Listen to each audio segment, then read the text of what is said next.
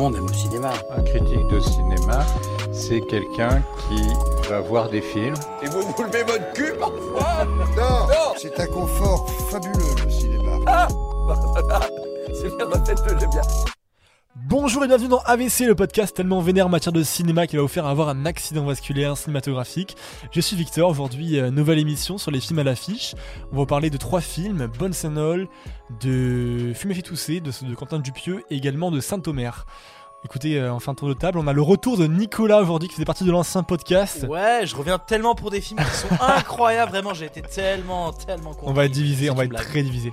Euh, Nathan est là aujourd'hui également. Bonjour Nathan, comment tu vas? Bah ça va très bien. Je tenais à faire une petite dédicace d'entrée à notre monteur qui est aussi Victor en face de moi en fait parce que vraiment en réécoutant les émissions on se rend compte du travail de fou qu'il fait et bah vous vous vous en rendez pas compte parce que c'est le but du montage mais je pense que vraiment on se mettrait tous d'accord pour vraiment le remercier pour le travail qu'il fait parce que c'est Je suis, fabuleux. je suis d'accord pour dire bravo. C'est incroyable, ouais, vraiment, vraiment. Vous me gênez là, merci beaucoup. Merci beaucoup les Merci amis. Victor. Euh, sans toi, le podcast ne serait pas la même chose. Peut-être que, peut-être que personne ent- entendra ces témoignages vu qu'ils seront coupés au montage parce que Victor sera gêné. On va voir. Merci de couper tous nos E. Bleu justement, comment ça va aujourd'hui? Et bah ça va super, on a des bonnes bouteilles de vin, on a des bonnes pizzas, on, C'est vrai. on est en très bonne compagnie, on est chez moi, on a un chat qui s'appelle Gilles. Non, c'est faux, il s'appelle pas Pouti. Tout va Non, bien. à, on est 6, on est à Paris aujourd'hui, donc euh, on, est, on est sur une nouvelle émission, sur euh, des nouveaux films que euh, certains ont aimé, certains n'ont pas du tout, du tout aimé. Vous le verrez, Nicolas n'a pas forcément aimé les films. Gaston, ce soir, euh, comment ça va sinon? Ce soir, ça va, euh, tout va bien. euh, on est à Paname. Et comme on dit, euh, euh, Malakoff influence Paname, Paname influence le monde. Donc euh, je suis très très content d'être ici. D'accord. Et puis on a Mathéo également ce soir. Et ben un plaisir d'être à Paris ce soir avec vous. On va parler de films intéressants. En tout cas, il y a des choses à dire. Bah écoutez, c'est parfait. On va commencer tout de suite avec les films à l'affiche du coup. On va vous parler de Bonne All de Luca Guadagnino. C'est parti pour Bonne All. There's a lover in the story, but the story's still the same. There's a lullaby for suffering and a paradox to blame. I didn't know I had permission to murder and to maim. You want it darker? We kill the flame. You don't think I'm a bad person? All I think is that I love you. You look like the kind that's convinced himself he's got this under his thumb. But you pull on one little thread and I'm ready.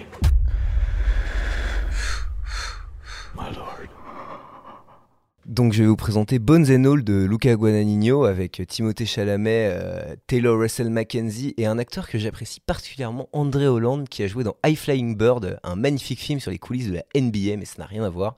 Bref, euh, c'est un film incroyable. euh, donc d'abord le personnage de Taylor Russell Mackenzie, donc j'ai oublié le nom, Marraine, voilà. Marraine est une personne qui vit avec son père. Et euh, elle semble être une lycéenne normale jusqu'à qu'elle mange le doigt d'une de ses camarades de classe. C'est véridique. Après ce léger euh, incident, son papa lui dit Bah écoute, désolé, mais euh, il est temps de m'en aller, euh, à l'image d'un maître Gims euh, euh, moderne. Et, euh, et elle décide donc euh, de prendre le bus euh, pour traverser les États-Unis pour retrouver sa mère. Elle rencontrera Timothée Chalamet, lui aussi cannibale, et particulièrement euh, habillé avec des habits euh, entre la friperie et le clochard. Mais finalement, n'est-ce pas le propre d'une friperie? Et ils vont euh, vagabonder dans tous les États-Unis pour euh, trouver un sens à leur vie et manger des gens. Bon, sur cette belle présentation de Gaston, je vais commencer à, à parler du film parce que je pense être celui qui a le, qui a le plus aimé euh, Bonne de la table. Et c'est pas peu dire parce que Nicolas a mis des stories haineuses sur Instagram pour dire à quel point le film était mauvais. Et je ne suis pas d'accord, donc je vais défendre ce film. J'ai pas dit qu'il était mauvais, j'ai dit qu'il était comparé à du pâté pour chien. Voilà, c'est c'est Nicolas. Donc c'est un film que, j'ai bien aimé. Je vais de suite désamorcer le, le truc. C'est pas un, excellent film, c'est pas un très bon film, mais c'est un bon film et c'est un film très inégal. Je vais vous expliquer pourquoi. En tout cas, qui m'a mis les larmes aux yeux. Oui, j'ai pleuré euh, devant Bonne All. Nicolas a pleuré de tristesse, moi j'ai pleuré d'émotion et voilà, c'est c'est dur à dire, mais euh, oui, Timothée Chalamet m'a ému. Le jeu d'acteur est incroyable. Le film m'a surpris. Le concept est incro- incroyable également. hein. C'est un, comme a dit Gaston, c'est l'histoire de, de personnes qui mangent d'autres personnes en fait, des, des comment ils appellent ça, des, des bones eaters ou des Des eaters. Juste des eaters, voilà. Donc c'est c'est un film assez euh, particulier sur le concept. Il y a des purs moments de grâce dans le film. Voilà, pour moi, il y a des, vraiment des purs moments de grâce. Les moments, enfin les, les scènes filmées entre les deux personnages principaux sont magnifiques, je trouve. Vraiment, c'est des scènes qui m'ont qui m'ont mis les larmes aux yeux. Je pense que Guadagnino vraiment sait filmer les les, le- les romances, sait filmer les, les scènes entre, entre ces deux personnages. Ça m'a ça m'a ça m'a terrifié de beauté. Et puis après également les, les scènes sur la route, c'est un road movie, c'est un magnifique road movie, road movie pardon. Ah oui, Dans- Rod mourir. Alors ça, je suis d'accord. Un Rod mourir. Là, je suis bien d'accord avec toi. non, c'est un magnifique road movie aux États-Unis. Et ça, pour le coup, le- les, les paysages, c'est magnifiquement filmé par le réalisateur. Après, voilà, pour revenir sur euh, d'autres points un peu plus négatifs, c'est un film qui traite de belles thématiques. C'est un film qui traite de, des rapports parents-enfants. Mais c'est un film euh, vraiment mal rythmé. Voilà, c'est un film mal rythmé, je vais, je vais revenir dessus rapidement, mais voilà, il y a un énorme problème de rythme, le film est déjà inégal, mais devrait en plus s'arrêter au moment de la, la scène sur, dans la nature à la fin où les personnages disent euh, je vais revenir dans le enfin je vais devenir une personne normale le, le film à mon sens a, a cette scène finale qui est, en, qui est en trop. Et puis en plus il y a des longueurs aussi dans, dans le film. Il y a un problème de rythme vraiment sur les émotions également puisque bah il y a des moments où on a des, des, beaux moments de, de, de, moi enfin où j'ai pleuré des moments aussi de, de jumpscare il y, a un- moment où c'est assez effrayant dans, dans, un, dans un asile euh, psychiatrique. Donc il y, a- vraiment de, de, moments de grâce dans le film. C'est ce que je expliquais tout à l'heure. Il y a vraiment des moments de grâce portés par un très bon jeu d'acteur porté par un concept intéressant, porté par un film bien mis en scène, puisque Guadagnino filme extrêmement bien, je trouve, son sujet, et réussit à provoquer l'émotion. Le problème, c'est que le film gère très mal les émotions chez le spectateur, en fait. Il les provoque bien, mais il les gère mal à cause de longueur et puis à cause également d'éléments perturbateurs qui interviennent, à trop tôt dans le, film. Bon, je, donne les, points un peu négatifs du film, mais globalement, c'est un film qui m'a plu pour son concept, pour son image, pour ses acteurs, pour sa mise en scène qui était très bonne. Voilà, c'est inégal. C'est pas le meilleur des films de, de cette année, mais c'est un beau film. C'est un beau film avec Timothée Chalamet. C'est un, un film bien mis en scène et c'est un film à concept assez intéressant, donc je vous le recommande. Même s'il n'est pas pour tous les publics, hein, clairement, c'est moins de 16 ans et c'est uniquement pour ceux qui veulent découvrir quelque chose de très spécial. On parle quand même de films qui montrent des gens qui mangent des os, qui mangent des corps humains et qui sont montrés à l'écran. Donc c'est assez trash, assez direct. Mais si vous aimez les films un peu plus durs, un peu plus étonnants, allez voir, euh, allez voir Bonne Sénol de Luca Guadagnino. Je vous recommande avant que mes camarades le défoncent, av- avant qu'il ne- que Nicolas euh, ne fasse son, son réquisitoire contre le film. Je, vais laisser euh, Gaston euh, s'exprimer un petit peu sur, euh, sur ce sujet. Alors j'aime bien le film, je pense que je suis un de ceux qui l'aiment le plus avec toi en étant un peu plus nuancé encore que toi puisque en fait j'ai vu le film, je l'ai apprécié sur le moment et en fait je l'ai vu avec Nathan et Nathan a pas du tout aimé il me semble et en fait j'ai essayé de lui expliquer pourquoi le film était bien. Je lui disais l'esthétique est incroyable, l'esthétique est très belle hein, de toute façon. Si vous connaissez Guadagnino, si vous connaissez Call Me by Your Name, qui est magnifique. Enfin, Call Me by Your Name euh, est un film par, par contre euh, qui est pour moi euh, pas loin d'être un chef-d'œuvre. euh, avec euh, avec toute cette euh, mise en scène de l'Italie et tout ça, euh, la musique et tout. Et donc Bones and All euh, est un film beaucoup moins réussi que Me By Your Name, mais c'est un film qui effectivement a ses moments de grâce. Effectivement, euh, Victor parlait de la scène dans l'asile, c'est un moment où ça nous fait vraiment peur. Les scènes euh, d'amour entre Timothée Chalamet et donc le personnage de Taylor Russell, Maren, sont extrêmement émouvantes. Par contre, c'est un film qui souffre de beaucoup de longueur. C'est un film qui est pourtant en fait à tout pour réussir parce que même son antagoniste principal qui est joué par Mike Rylance, qui est une espèce de, de aussi, mais un eater un peu vieilli, un peu, un peu inquiétant, un peu creepy, qui évoque euh, un, stalker. euh, c'est un antagoniste très intéressant, mais finalement le film ne réussit pas euh, à transmettre véritablement un message en fait. Finalement, c'est un film qui apparaît extrêmement métaphorique, qui apparaît parfois un peu intellectualisant avec tout son sujet de cannibalisme et tout ça. Et finalement, en sortant de la salle, je n'ai pas pu dire, euh, j'en ai discuté avec Nathan, je n'ai pas pu lui dire ce que vraiment le film passait comme message, ce qui pouvait servir comme métaphore et tout ça. Alors vous allez me dire, oui, c'est de l'analyse, on s'en fout. euh, voilà, le film, on peut l'apprécier comme il est. Mais en fait, un film qui a une telle volonté intellectualisante et qui en fait est aussi vain finalement dans sa volonté intellectualisée est un film qui est un échec. Alors après, c'est un échec que moi j'aime beaucoup. Moi j'aime beaucoup les films, euh, les échecs, euh, les échecs flamboyants, et c'en est un. Pour moi, c'est un échec flamboyant. C'est quasiment un bon film, ce film. Mais c'est un film qui échoue au final. Et c'est pour ça que je suis plus nuancé sur Bones and parce que pour moi, en fait, c'est un film qui a une esthétique, qui a des acteurs, qui a des personnages qui peuvent vraiment émouvoir et qui peuvent vraiment euh, vous transporter, mais qui au final va finir par échouer. Par contre, je vous conseille vraiment d'aller le voir parce qu'en vrai, euh, en dehors de ce défaut qui est un défaut majeur, le film euh, reste quand même assez beau et je trouve qu'il est assez inspirant. Et de toute façon, si vous avez aimé donc Call Me by Your Name de Guadagnino, vous aimerez celui-là, même si vous aurez conscience de ses défauts. Alors, du coup, je vais rebondir sur ce que vous avez dit tous les deux parce que euh, moi, personnellement, je vais, là, je vais, pour une fois, je vais quitter mon, ma position de d'entre-deux qui essaie de trouver des, des points forts à des films parce que vous avez dit justement ce que je pense euh, que le film peut apporter de positif. Moi, je suis pas du tout d'accord avec vous. C'est-à-dire que je rebondis sur ce qu'a dit Gaston quand il disait euh, que euh, quand tu sortais, tu savais pas exactement où voulait amener le film. Moi, j'ai juste pas compris. C'est-à-dire que le film, on- justement, il a, il a son côté, il a son côté très intellec- intellectuel de montrer des cannibales, quelque chose de très. On voit qu'il y a, y a un second sens derrière qui veut traiter euh, la question du déterminisme ou des- des éléments très importants comme ça qui peuvent potentiellement être intéressants, mais le film ne réussit pas.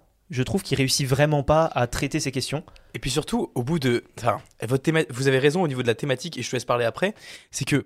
Au bout d'une heure et demie, il déclame son thème. C'est le personnage euh, du coup de, de la cannibale, le personnage, le protagoniste, la protagoniste, qui déclame le thème. Comment est-ce que des monstres peuvent trouver l'amour, peuvent être aimés Il le déclame son thème. Au bout d'une heure et demie, il l'a pas trouvé déjà. Oui, c'est en fait c'est tout le, c'est tout le problème du film. Je trouve qu'en fait euh, il, il est obligé de déclamer son thème pour bien l'expliciter au, au- au spectateur, ce que je trouve être problématique parce que déjà en général dans les films je déteste quand on me crie les informations au visage. Surtout au bout d'une heure et demie. C'est ça. Et je trouve que le film a des longueurs et euh, pour rebondir sur ce que vous disiez sur l'esthétique, je le trouve beau. D'accord, je suis d'accord. Euh, c'est un, film qui, est, qui a des qui a des vraies beautés. Mais euh, Lucas Guadagnino, c'est un, un réalisateur que j'aime beaucoup, notamment euh, dans Call Me By Your Name. Et je trouve que dans Call Me By Your Name, il a des vraies fulgurances esthétiques qui sont vraiment avec des idées de mise en scène. Moi, il y a des séquences dans, dans le film que je- que j'adore. Et les scènes de fête foraine, hein, notamment. Moi, j'ai adoré les scènes de fête foraine et les scènes de road trip dans la, dans la forêt, dans la nature. Ah oui, oui, oui, oui. Et elles sont belles. Moi, je les, je les trouve belles. Mais Call Me By Your Name m'a étonné dans sa réalisation et m'a permis de découvrir des, des genres. Alors que dans, je trouve que dans Bones and All, il n'y a rien de particulièrement. Euh, Ouah, je n'ai pas vu ça dans un autre film. Alors que justement, dans Call Me By Your Name, je me suis dit, putain, voilà. euh, Finalement, on dirait une coquille vide en fait. Vraiment, ça, exactement. C'est- vraiment un film à l'esthétique assez Complètement. L'esthétique assez tapageuse, l'esthétique assez- hein, assez que- intéressante, mais qui ne raconte finalement pas grand chose. Mais je suis pas d'accord parce que le film, comme raconte des, des choses, même s'il le fait de manière inégale, l'esthétique, elle Ouais, sert mais il le fait mal. Donc euh, en vrai, oui. On va pas. Surtout, il essaye de raconter des choses alors qu'il voudrait en raconter une seule, qu'il n'arrive pas à capter et qu'il cherche en permanence. Et ça, c'est terrible. Ouais, enfin, tu peux pas enlever les moments de grâce du film, même si tu. Mais non, mais les moments de grâce, on sait très bien que c'est un bon réalisateur. À un moment, il y a ses films avant, il y a Badlands, il y a, il y a plein de films qui ressemblent à ça. C'est pas parce qu'il mange des gens que c'est un film qui est particulièrement original. Ouais, bon, Oui, c'est ça. écoutez, on va pas être d'accord. Nathan, euh, donne-nous ton opinion pour euh, continuer. Bah, justement, sur le dernier truc que tu dit, Mathéo, ça me donne la voie toute tracée pour euh, ce que je voulais dire. En fait, pour moi, le problème majoritaire de Bones and All, c'est que c'est un film qui n'est absolument pas original parce Oui, que c'est un crossover de Grave de Julia Ducournau que je vous conseille vraiment parce que c'est un des plus beaux films qu'on a pu faire en France, au moins ces 20 dernières années, je pense depuis La haine, sincèrement, qui traite de cannibalisme et, sur toute la manière dont le cannibalisme est traité dans euh, Bones and c'est exactement la manière dont Ducournau le traite, que ce soit physiquement autant que mentalement et sur le message qui veut être délivré. Donc je vous conseille plutôt de voir euh, Grave là-dessus parce qu'il le fait beaucoup mieux. Et après, sur le côté road trip, c'est La balade sauvage de Terrence Malick, son premier film, où on a un, un couple avec une femme plus jeune que l'homme de bandits qui parcourt les États-Unis recherchés par la police. C'est vraiment un crossover de ces deux films qui n'apporte rien. Et c'est dommage parce qu'en fait Luca Guadagnino est un grand réalisateur et j'ai vérifié en fait il a pas eu c'est vraiment son scénariste qui a bossé bah, sur le scénario. Et du coup euh, la réalisation rien à dire. Pareil sur la photographie je vais pas répéter ce que mes collègues ont dit mais le scénario est mal écrit. Déjà par rapport aux personnages les personnages sont hyper unilatéraux. Il n'y a pas d'évolution. Ils avancent en fait ils ne font que avancer mais physiquement genre dans l'espace parce qu'ils traversent les États-Unis parce que oh elle elle cherche sa mère puis en fait elle la trouve il y a pas d'obstacle Moi, je vais avoir un avis un peu mitigé euh, sur ce film-là. Déjà pour la simple et bonne raison que j'ai pris l'habitude de pas aller voir les bandes annonces des films que je vais regarder. Et du coup, alors oui, voilà, Nicolas, tu vas pas forcément apprécier, mais justement, j'aime bien être saisie par la nouveauté, euh, j'aime bien être étonnée dans les films. Et pour le coup, là, j'ai vraiment été étonnée, notamment lors de la première scène de Marraine sous la table, parce que je m'attendais absolument pas à ce qui allait se passer. Ce que j'ai adoré, je suis pas une friande euh, de films d'horreur, alors que pourtant, j'adore ce genre, mais je suis trop bon public. Et Nicolas, on a eu, euh, Nicolas a eu l'occasion de le voir. Euh, je suis vraiment très bon public. Et donc finalement, ce que j'ai adoré, c'était vraiment le fait que les screamers étaient totalement inattendus. Et là, donc, je vais plutôt faire référence à la scène de l'hôpital ou alors même la scène de fin. Sinon, je trouve qu'il y a quand même un étalage un peu gratuit de gore. C'est un film qui est vraiment très sanglant. Et comme mes collègues, je ne sais pas vraiment où on veut nous emmener. Il se passe progressivement plus grand chose au cours du film. On a finalement la répétition des mêmes événements, euh, le fait que les deux jeunes euh, commencent à manger des gens de, façon de plus en plus répétée. Par contre, pour revenir sur des points qui m'ont bien plu, j'ai trouvé que le mélange des genres était assez agréable. Euh, je trouvais qu'on était vraiment entre un film romantique, un film d'aventure, un drame, un film d'horreur, ce qui fait que hum, j'ai toujours été surprise. Ça, ça a continué à alimenter cette surprise-là euh, que j'ai eue dès le début du film. Et puis j'ai bien aimé aussi les questions éthiques et morales que ce film soulève, même si on peut plus vraiment parler ni d'éthique ni de morale euh, dans Bones and All, mais on a quand même des questionnements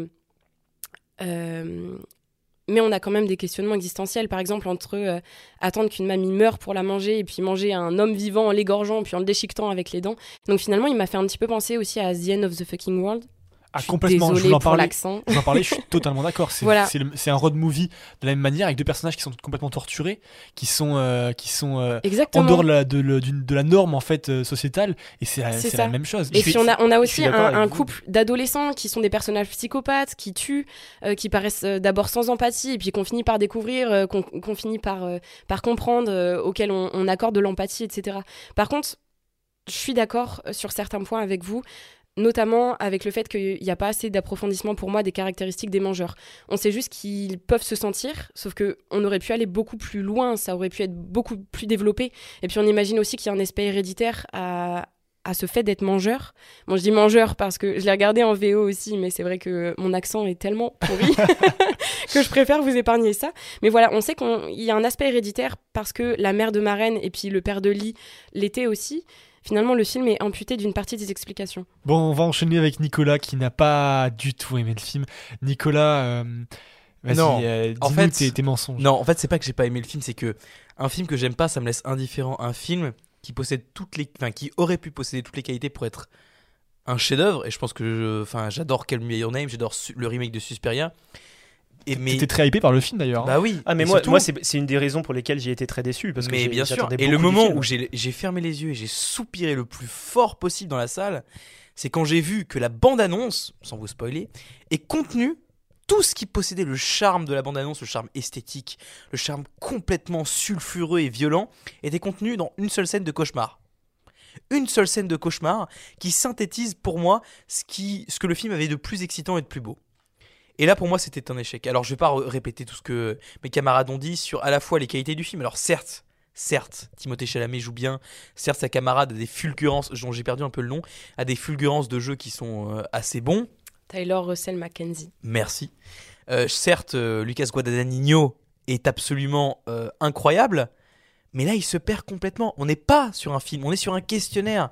Un questionnaire qui hésite entre ses questions, qui ne sait pas s'il veut être un film complètement sur la violence, qui ne sait pas s'il veut être un film complètement violent d'ailleurs, parce que moi, je suis désolé, j'ai pas vu beaucoup de scènes de violence. Et, un, film, un film qui est aussi sulfureux, un film qui est aussi torride avec le sang, ne peut pas passer une heure et demie avec des fonds de guitare à se balader avec des bagnoles Ah non, quand les personnages n'évoluent pas. non, la musique est magnifique. Non, La la, musique musique est n'est pas magnifique. Non, la musique Ah, est absolument La- magnifique. je, Elle est- désolé. je trouve que la, le film. je trouve que la musique n'est pas magnifique parce qu'il n'y a pas de scène marquante qui te font dire t'écoutes cette musique, tu vois une scène. Et surtout, c'est un remplisseur. La musique ouais, est un remplisseur. La, musique est un remplisseur et elle ne permet pas de magnifier des scènes. Mais oui, bien sûr, mais il faut qu'il regarde Easy Rider, ce monsieur. Il faut qu'il regarde Sailor et Lula. Il faut qu'il regarde La Route. Il faut qu'il regarde des films où les personnages évoluent par leur parcours dans l'espace. Et là, ce n'est absolument pas le cas.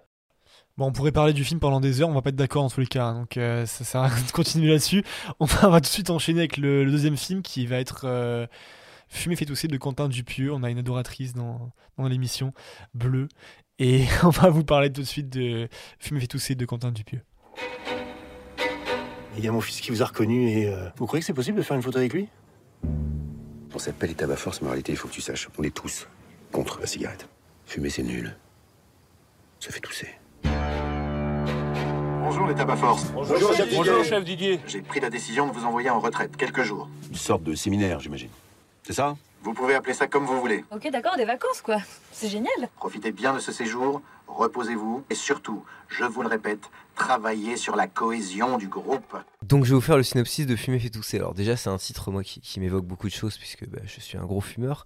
Mais en dehors de ça, euh, donc euh, on suit les aventures d'une espèce de bande de Power Rangers, Tortue Ninja, euh, Totally Spies, rayé la mention inutile, qui, euh, qui utilisent les super pouvoirs du tabac euh, pour combattre euh, des monstres bizarres. Tout ça coaché par un espèce de rat qui est, euh, qui est en fait une espèce de copie carbone du Splinter des Tortues Ninja. Et donc, euh, ils, vont, euh, ils vont devoir se faire une retraite entre eux, puisque euh, il se trouve que leur cohésion d'équipe a baissé. Nicolas, je te laisse commencer sur euh, ce film de Quentin Dupieux, même si Bleu va pouvoir parler ensuite, parce qu'elle est, comme j'ai dit tout à l'heure, euh, adoratrice du personnage. Ce qu'on appelle entre nous une fan hardcore. Non mais j'aime énormément Quentin Dupieux aussi. euh, je sais pas, si j'ai pas vu euh, le film, c'est pas Cop, c'est le truc avec les policiers là, avec euh, Poulvord. Au poste. Au poste, Ah voilà. putain, mais en plus je l'ai vu. Euh, ouais, voilà, c'est c'est le seul que j'ai pas vu de Dupieux et je suis euh, vraiment un adorateur de Dupieux. On va désamorcer quelque chose tout de suite. Je ne trouve pas que Dupieux fasse n'importe quoi. Et je trouve que c'est une ligne d'analyse importante du film. Ce n'est pas n'importe quoi, Fumer fait tousser. Ce n'est pas une suite de sketchs, parce que vous allez aller voir le film sans vous spoiler. C'est euh, plus ou moins une suite de on, si on voit de loin, en tout cas une suite de mini-films, de petits courts-métrages, d'histoires racontées.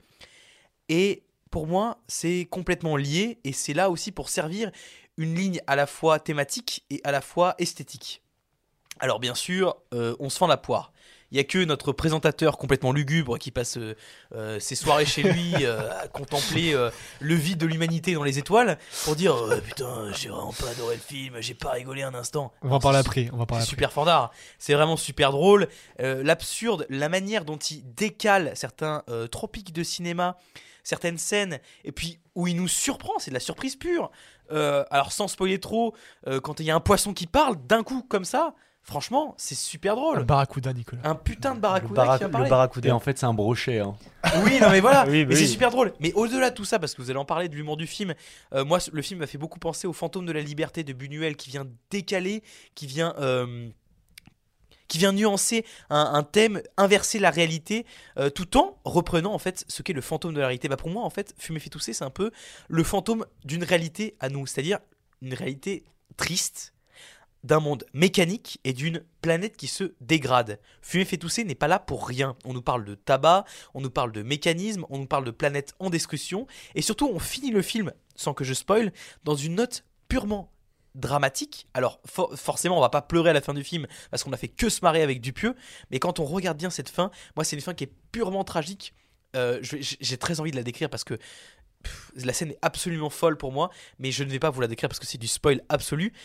Et on est dans une ligne que moi j'appelle la ligne de l'angoisse, qu'on a déjà retrouvée dans Réalité avec Quentin Dupieux. Je sais pas si vous l'avez vu autour de la table, mais c'est pour moi un film qui est absolument génial. Réalité, pour moi, c'est un film qui démontre que Quentin Dupieux n'est pas juste euh, un mec qui vient de la techno pour faire n'importe quoi avec sa caméra, mais qui justement nous parle d'une angoisse existentielle. Ce que d'ailleurs David Lynch reprend un peu dans son absurde, dans son absurdité. Quentin Dupieux vient le souligner ici avec cette angoisse de vivre sur cette planète qui se dégrade au fur et à mesure avec un mécanisme, avec des sketchs qui sont thématiquement liés. Et pour moi, pour moi, c'est un film qui est brillant et qui est en même temps drôle, ce qui en fait pour moi un, micro chef-d'œuvre parce que Quentin Dupieux fait que des micros, euh, micro-films, des films très petits, très hum, courts. Et j'ai vraiment profondément adoré Fumer fait tousser.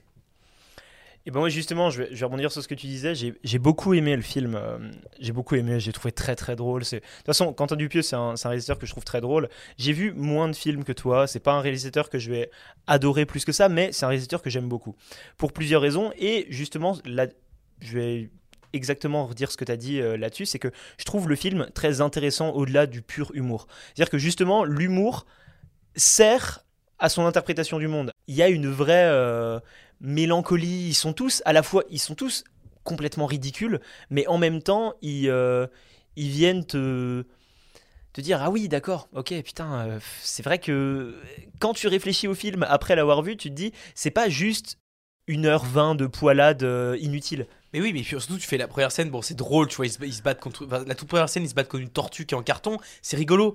Mais à un Mais- moment, ça devient mélancolique, et je trouve que c'est là où le film devient brillant. C'est ça, c'est ça. C'est que au-delà de l'absurde, ça fonctionne bien.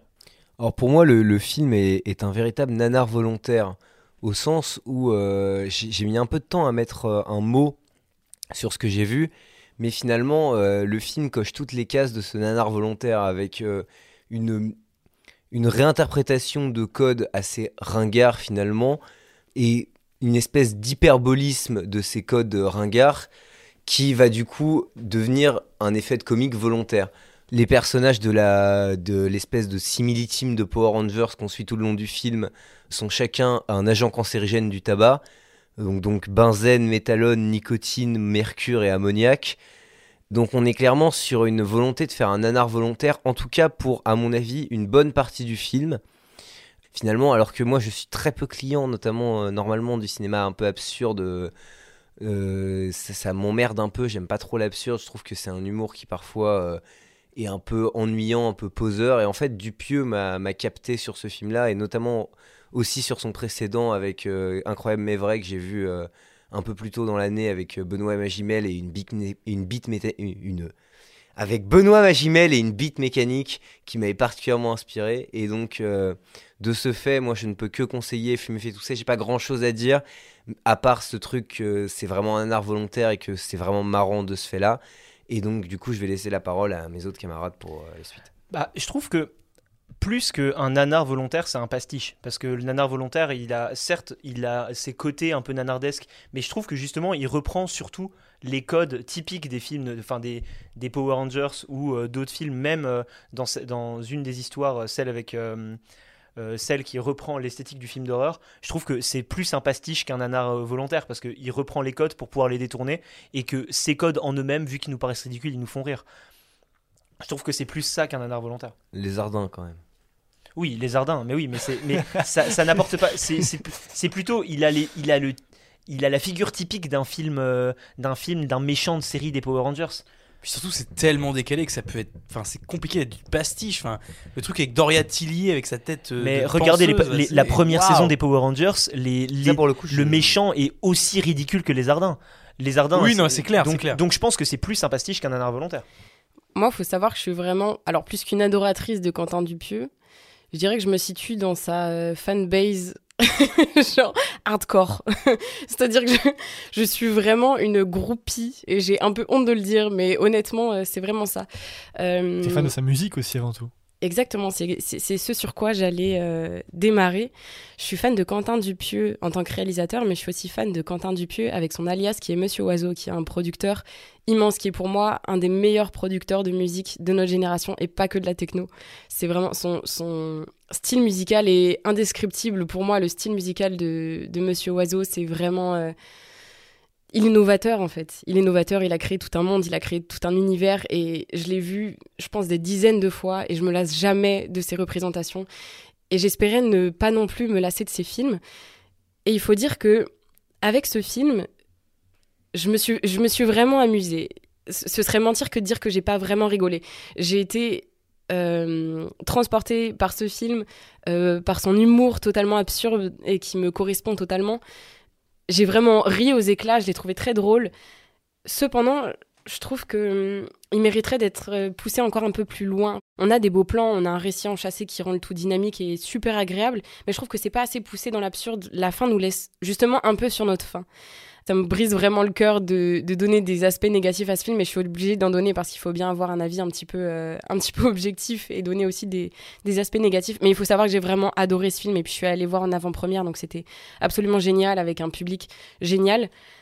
Et puis l'histoire du poisson sur le grill qui se réveille pour raconter une histoire m'a aussi beaucoup fait penser à un film d'animation que j'apprécie particulièrement, qui s'appelle Una furtiva la grima, qui a été réalisé en 2012 par Carlos Vogele, et qui finalement prend des poissons morts, des cadavres de poissons, et puis les anime pour euh, les faire chanter de l'opéra.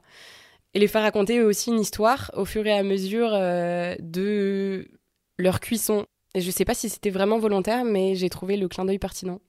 Bah, c'est dur de passer après tout le monde, surtout après Nicolas et Matteo qui ont réussi à rendre intelligible quelque chose qui a priori ne paraît bah, pas vraiment présent. Donc euh, je vais plutôt essayer de faire quelque chose qui s'avérait plus de l'ordre de l'exercice, qui serait de vous prouver que Fumer fait tousser n'est pas un film absurde. Parce que en fait, c'est quoi l'absurde? L'absurde, c'est de postuler un regard sur un monde qu'on ne comprend plus et qui est inintelligible. Sauf que Fumer fait tousser, et en général le cinéma de Quentin Dupieux, c'est tout le contraire. En fait, il jouait énormément sur ce, qu'on, sur ce que Coldwell appelait la suspension volontaire de l'incrédulité, qui est quand on va voir un film, on accepte de voir des choses qui sont pourtant pas du tout réelles. Et en fait, Dupieux arrive à créer tout un univers et à nous rendre cohérent. Donc en fait, c'est pas du tout absurde. Parce qu'à aucun moment on se dit, ces mecs-là, ils font quelque chose qu'ils ne devraient pas faire, qui ne colle pas. Au contraire, à un moment, Vincent Lacoste ouvre un frigo et il y a un supermarché dans le frigo. C'est un frigo supermarché. Mais à aucun moment, ça nous fait rire, c'est drôle. Mais à aucun moment, on va se dire, ça ne devrait pas être là, c'est absurde, ça n'a pas de sens. Au contraire, dans la diégèse du film, ça a un sens, ce n'est pas absurde, c'est de l'humour extrêmement premier degré. Donc en fait, finalement, je trouve que c'est tout le contraire de l'absurde. Et c'est là où le film est très fort, parce que c'est drôle, c'est extrêmement premier degré, et au-delà de toutes les qualités que Mathéo et Nicolas ont réussi à donner au film, juste, c'est Quentin Dupieux qui, avec son groupe de potes, qui paraît très grand, avec un beau, beaucoup de beau monde dans le cinéma, il dit, bah vas-y, viens, on va faire un film où on laisse tous nos délires prendre place et juste on s'amuse. Et, euh, et c'est communicatif. Bon, je vais être le dernier à parler de Fumer et tousser pour une raison simple, c'est que je suis celui qui a le, un peu le, moins aimé le film, sans euh, le critiquer pour autant. Je pense pas que ce soit un mauvais film. Je pense juste être un peu moins client de l'humour de, de Dupieux. J'ai pourtant bien aimé euh, Incroyable mais vrai que j'avais vu en salle il y a quelques mois. C'est un film qui m'avait beaucoup plu. Là, pour euh, Fumer fait tousser, c'est un humour qui me qui ne me touche pas. J'ai pas beaucoup ri, si ce n'est quand Gaston en fait lui-même a ri devant le film. Sinon, euh, le film n'a pas beaucoup ému ni touché. Euh, je je- j'entends l'imaginaire, j'entends les les les scènes, les les références à différents différents films, différents différentes séries ou courts métrages dont mes camarades ont pu parler. Mais je, je suis pas forcément client. Voilà, on va s'arrêter là-dessus pour euh, fumer tousser. On va enchaîner directement avec le dernier film de l'émission, de l'épisode du jour, qui va être Saint-Omer. Donc on enchaîne avec l'extrait de bande-annonce de Saint-Omer. Vous êtes accusé du meurtre de votre fille Élise, âgée de 15 mois. Savez-vous pourquoi vous avez tué votre fille? Je ne sais pas. J'espère que ce procès pourra me l'apprendre. Ça avance Ton nouveau roman Au fait, est-ce que tu pourras accompagner maman lundi Non, je, je peux pas. Donc je vais vous faire le synopsis de Saint-Omer d'Alice Diop. Donc une écrivaine euh, française d'origine sénégalaise va assister au procès euh, d'une femme euh, sénégalaise qui est accusée de l'infanticide de, son, de sa fille âgée de 15 mois donc dans le nord de la France. Euh, on va suivre donc euh, le déroulement du procès de, cette femme, les raisons qui ont- l'ont poussée à commettre cet acte, tout cela en parallèle avec le, parcours de l'écrivaine qui assiste à son procès dans le but d'écrire euh, son prochain roman. Du coup, je vais commencer, je vais essayer de faire vite. Mais Saint-Omer, c'est un objet assez particulier.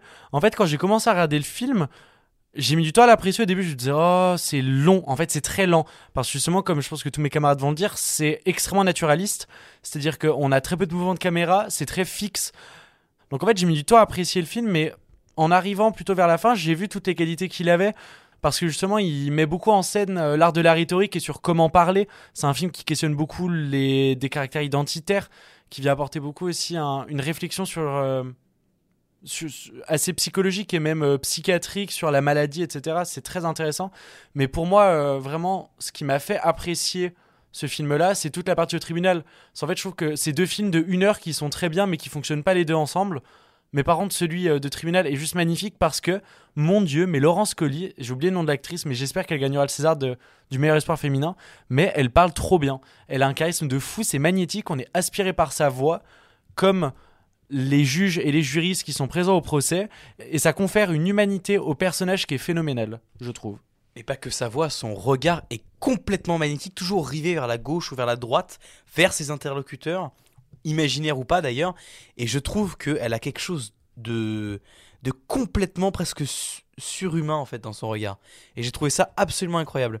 Alors moi, je ne, sais, je ne saurais pas dire si j'ai aimé ou pas Saint-Omer. Pour moi, comme l'a dit Nathan très justement, c'est un objet étrange, c'est un objet de cinéma. Et pour moi, ce n'est pas un objet qui était deux films en un, c'est un objet qui dégénère, qui se transforme, qui commence un peu comme un film social, où on va traiter d'une famille, de ses problématiques, euh, d'une problématique maternelle, d'une problématique de professeur, de, toutes ces choses-là. Et puis, on s'insère dans un film de procès qui est complètement naturaliste on commence à se dire putain les répliques sont vraiment très très longues. On développe quelque chose vraiment de manière très longue. Et en fait ça commence à marcher. La magnificence des acteurs et des portraits bien éclairés par Claire Maton Victor ne sera pas d'accord mais je l'emmerde euh, euh, ça développe quelque chose de vraiment fascinant. Fascinant ce qui intervient dans la troisième partie plus ou moins dans la troisième partie, on va dire plutôt dans la deuxième partie ennemie, on arrive dans un film presque maudit avec ces voix qui viennent nous hanter dans la deuxième partie du procès, où elle essaie d'expliquer et de se justifier du fait qu'elle a été euh, maudite par sa famille du Sénégal. Et là, on arrive avec un objet de sound design, de musique, de jeu sur les voix qui, qui est complètement fascinant. Et moi, je suis scotché au film. Le film n'a pas grand-chose à attiser dans ma curiosité, à part cette histoire qui est bien sûr un fait de réalité, qui est bien sûr une autofiction sur Alice Diop, euh, enfin en tout cas sur, sa quête. Mais je suis scotché au film. Il y a quelque chose qui m'intrigue, il y a quelque chose qui guette mon regard, euh, à la fois dans ses métaphores tissées, par ses euh, références parfois un peu pompeuses, sur le Médée de euh, Pasolini, sur Marguerite Duras, sur ces choses un peu littéraires ou un peu trop cinématographiques. Mais il y a quelque chose dans le fond de ce film, dans le fond de sa dégénérescence, qui attire mon attention, qui, je trouve, explose mal à la fin. Je trouve que la fin était un peu trop longue, un peu trop euh, démesurée. Je pense qu'elle aurait dû s'arrêter au monologue de, l'avocate, qui, pour moi, est très juste, qui est tellement décliné avec les portraits. Et au final, ça en fait un objet étrange que j'ai, pour ma part, aimé. Alors justement, Nicolas, je vais rebondir là-dessus parce que cette fois-ci, je vais, je vais exposer mon opinion euh, qui ne va pas être euh, dans le même sens que vous, encore une fois. Je suis désolé, je, n'ai pas aimé Saint-Omer. Je n'ai pas aimé Saint-Omer pour plusieurs raisons. Je vais quand même commencer par les points positifs du film. Il y en a quelques-uns quand même, euh, bien sûr. Le jeu, effectivement. Le jeu de l'actrice est magnifique. Le jeu de l'actrice est très bon. Je trouve que ça, joue très bien, que ça parle très bien. Surtout les, dialogues sont très bien écrits. Donc ça fait partie des, des quelques points, des, des- malheureusement des rares points positifs que je vais accorder au film. Le problème, le problème, c'est que je trouve que la mise en scène, elle est presque inexistante pour moi. Il y a des moments, il y a des moments. On va pas être d'accord. On va pas être Ah d'accord. hein. je on va je- pas. je peux pas être dire ça là-dessus, Je- on va pas je être d'accord, mais c'est une question d'opinion. hein. Je vais pas du tout euh, négliger vos, vos avis et dire que le mien est mieux que le vôtre. Je dis juste que, à mon sens, la mise en scène, à part à quelques moments, notamment à un moment où on a des sons et des murmures, un travail sur euh, jeu, jeu sonore pendant le procès qui est magnifique. Les trois quarts du film, je, je, je je n'aime pas la mise en scène. Au niveau des, des procès, du- enfin, la- des scènes de tribunal, je trouve que c'est très peu filmé, très pas, enfin très mal filmé en fait, pas mal filmé, mais filmé de manière assez vaine. Je vais revenir là-dessus par euh, un autre point qui est à mon sens est, directement lié. Je pense que le film pourrait être une pièce de théâtre. Je pense que le film pourrait être euh, une pièce de théâtre ou même une série audio. Je ne vois pas l'intérêt de, du visuel. Les images justement sont, je trouve, assez euh, assez plates. Malheureusement, Claire Maton, c'est une photographe que, une, directrice de- photographie que j'aime beaucoup, mais ici, je ne la reconnais pas du tout. À part quelques plans qui sont magnifiques, mais le reste, j'aime beaucoup moins. Je... C'est peut-être une question de goût, hein. je, ne, je, pas, veux pas dire, hein. peut-être que je ne suis juste passé à côté du film. Mais je pense que c'est un film un peu vain. Je pense que c'est un film euh, effectivement très long, beaucoup trop long, pour un film de deux heures. Et puis, euh, un film qui manque de, de beaucoup de choses et qui me fait me poser la question pourquoi le lion d'argent à Venise? Pourquoi? Je ne sais pas. Je ne sais pas. Pour pas le donner à Bonzenol. c'est déjà une bonne justification. Pour moi, il y a deux films dans Saint-Omer. Il y a le film sur euh, le personnage euh, un peu euh, auto-fictionné, entre guillemets, euh, d'Alice Diop, qui me paraît assez peu intéressant parce qu'assez peu approfondi. J'ai pas tout compris d'accord. à cette partie auto-fictionnelle et j'ai pas, j'y ai pas trouvé un intérêt profond. Il y a aussi un autre film, c'est le film de procès. Et là, pour le coup, je suis assez amateur. C'est quand même un film de procès assez extraordinaire qui met des claques dans la gueule. Euh, effectivement, donc euh, l'interprète de Laurence Colli, donc euh, Gouslagui Malanda, euh, est excellente. Toutes les interventions au tribunal, que ce soit celle donc de de son compagnon, enfin de son ex-compagnon, de la juge, de son avocate à la fin et d'elle-même sont pertinentes, sont profondes. Et je pense que le médium filmique a une vraie importance. Tu disais que ça pourrait être une pièce de théâtre, ça pourrait être une série audio. Non, ce- ces longs plans, justement très naturalistes, sur chacun des protagonistes, c'est des plans qui me retournent la gueule. C'est des images fixes, c'est effectivement très naturaliste, mais ça me happe. Et c'est ces moments-là qui m'ont happé dans le film. Et en soi, encore une fois, je suis pas un grand fan de Saint-Omer parce que je trouve que bah, la moitié du film ne sert à rien. Donc, c'est pas un film réussi pour moi. Mais cette partie-là du film, en tout cas, l'heure qui est consacrée au procès est une, un moment extraordinaire. Et c'est pour ça que j'ai vraiment un avis assez euh, nuancé sur euh, Saint-Omer et que finalement, je le sauverais juste pour ces scènes magnifiques de procès. Alors comme mes camarades, ce qui m'avait assez marqué dans un premier temps, c'était l'aspect naturaliste et puis presque théâtral du film, puisqu'on a la retranscription du temps réel du procès, des silences euh, et tout ce qui suit. On a un joli plan séquence de plusieurs minutes au milieu du film qui m'a particulièrement marqué. Et puis, ce que j'ai surtout aimé, c'était l'esthétique particulière et presque métaphorique des plans sur Laurence. Parce que la peau de Laurence se fond avec le fauteuil tout en bois autour d'elle, euh, comme les murs qui sont en bois aussi, et puis qui sont de la même couleur que ses vêtements successifs au cours des, des jours du procès, qui sont tous marrons. Et donc finalement, on ne voit que le blanc de ses yeux qui se détache du décor, ses yeux qui sont perçants et en même temps totalement inexpressifs, parce que c'est une femme qui demeure mystérieuse, dont on ne parvient pas nécessairement à percer tous les secrets, dont le plus grand, qui est la raison du meurtre de sa fille. Et puis se pose aussi la question du gap de culture entre une jeune femme sénégalaise et une assemblée occidentale française qui juge et méprise sa culture. Elle dit d'ailleurs au départ que c'est pas la peine de parler de maraboutage parce que l'assemblée va pas comprendre et se moquer d'elle. Et puis c'est à raison puisque finalement c'est cela qui se produit. Il y a un point positif et étonnant que je retire de ce genre de film, c'est qu'ici on n'a pas de détails morbides, on n'a pas de représentation glauque, on n'a pas de plan où Laurence tue sa fille, mais on a juste des plans évasifs sur l'eau, sur la plage. Et je trouve que tout ça, c'est d'une poésie folle. Contrairement à ce qui se fait depuis quelques années dans ce genre de film ou de série où on retrace des faits réels de meurtres, de tueurs en série, euh, de meurtriers et d'infanticides, ici on n'a aucun détail morbide. Notre pulsion scopique malsaine, qui est euh, pour moi inhérente à l'humain, est pas du tout satisfaite. Et je trouve ça très agréable. Le film s'ouvre sur le meurtre qui n'est absolument pas montré, mais qui est Exactement. juste suggéré. Enfin, sans spoiler, hein, parce que. Exactement. Alors qu'on fait référence à des flashbacks, on ne montre pas à proprement dit le meurtre. Et je trouve que ça, ça se situe dans la continuité du film qui veut avoir une portée éminemment poétique. Bah moi je vais, je rebondir un peu sur tout ce que vous avez dit depuis le début. Je trouve le film, euh, je trouve que le film il pêche par là où il est bon. C'est un très bon docu- docu-fiction. De par euh, l'histoire de la réalisatrice qui jusqu'ici n'avait réalisé que des documentaires, on voit euh, cet amour du documentaire à travers euh, la reproduction très très fidèle euh, du procès euh, originel à l'origine de, l'histoire du film. Le film est très esthétisé. Je trouve que justement, je suis pas d'accord avec toi, Victor, c'est que la mise en scène est plutôt. Elle dit beaucoup à travers justement les plans très fixes de la réception des phrases de la de l'accusé de par tous les tous les personnages, que ce soit la juge, que ce soit avec la scène finale où où la déclamation de la de l'avocate, euh, on voit les réactions de toutes les femmes de la scène. Je trouve que c'est une séquence qui fonctionne extrêmement bien, la séquence finale, et c'est celle qui m'a le plus fait réfléchir après. En fait, c'est un film que quand je suis sorti de la salle, je ne l'ai pas aimé. Même si euh, de premier abord, il semble long, difficile à regarder, il nous fait réfléchir et c'est dans cette réflexion qu'on voit tout l'intérêt du film.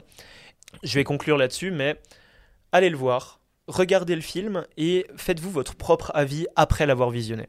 Parce que celui-ci, de par sa mise en scène que je trouve assez bonne, de par les actrices qui jouent extrêmement bien, la retranscription documentaire euh, euh, du film, nous apporte vraiment une vraie réflexion sur le thème du jugement en globalité. Voilà, comme l'a dit Mathéo, on vous laissera vous faire votre propre avis sur le film, allez le voir, allez vous, allez vous interroger, allez aimer ou non ce film. Et on va, je vais vous, juste vous conclure l'émission avec un, un dernier film que je vous recommande juste personnellement, qui est le film euh, Le Menu. You shouldn't be here tonight. You, my dear guests, are not the common man. Isn't that right?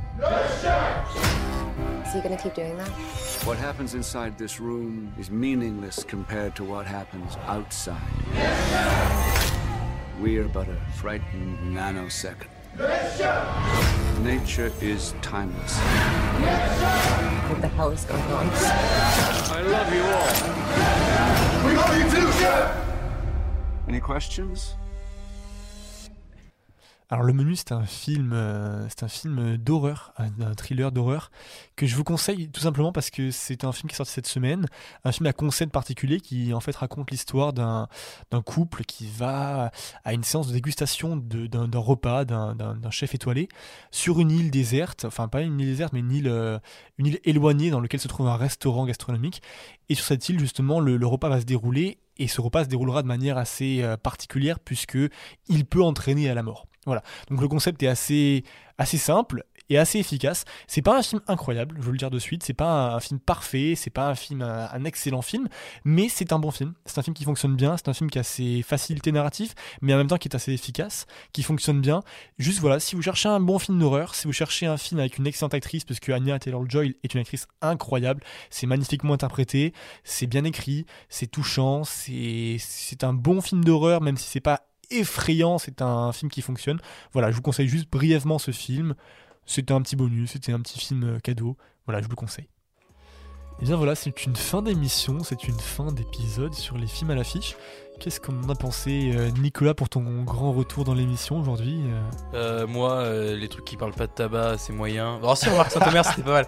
Mais euh, non, je suis très très très heureux de, de- de vous avoir retrouvé, d'avoir retrouvé des amis, des connaissances, et d'avoir débattu, parlé, mangé du cinéma autour de cette table. Donc voilà, c'était un grand plaisir. Très bien, Ga- Gaston, est-ce que ça s'est bien passé cette émission? Qu'est-ce que t'en penses? C'était euh, très intéressant, même si je suis pas forcément fan de tous les films dont on a parlé. euh, je trouve que euh, pour le coup, il y a eu des belles discussions et il y a eu des belles réflexions. Donc euh, voilà, très satisfait de l'émission d'aujourd'hui. Ouais, c'était une, c'est une émission qui a divisé dans tous les cas. On n'a pas été d'accord sur tous les films, on n'a pas aimé tous les films en général. Je pense pas que ce soit les, les meilleurs films de l'année, mais euh, c'est des films qui ont, qui ont divisé, mais qui nous ont aussi euh, plu pour euh, certains, voire vraiment beaucoup plu pour euh, certaines, notamment euh, quand on parle de Quentin Dupieux. Oh là là. Voilà, on va conclure cette émission en vous disant, si vous le souhaitez, de pouvoir nous suivre sur les réseaux sociaux, de liker et puis également de nous noter sur euh, Spotify, sur euh, Apple Podcast. Nicolas, un mot à rajouter? Et notre compte OnlyFans. On a, on, on- vraiment, on ouvre un compte OnlyFans. Je suis très sérieux. On va vendre Voilà, des vous photos de pieds de Flatteric. C'est Nicolas, voilà, si quelqu'un a la vous référence. pouvez aller voir Nicolas. Quentin Dupieux, Flatteric, tout ça, tout ça. Et puis surtout, surtout, on vous souhaite de regarder des films pour ne pas avoir d'accident vasculaire cinématographique. Didn't finish? How did you get that idea? I'm not finished.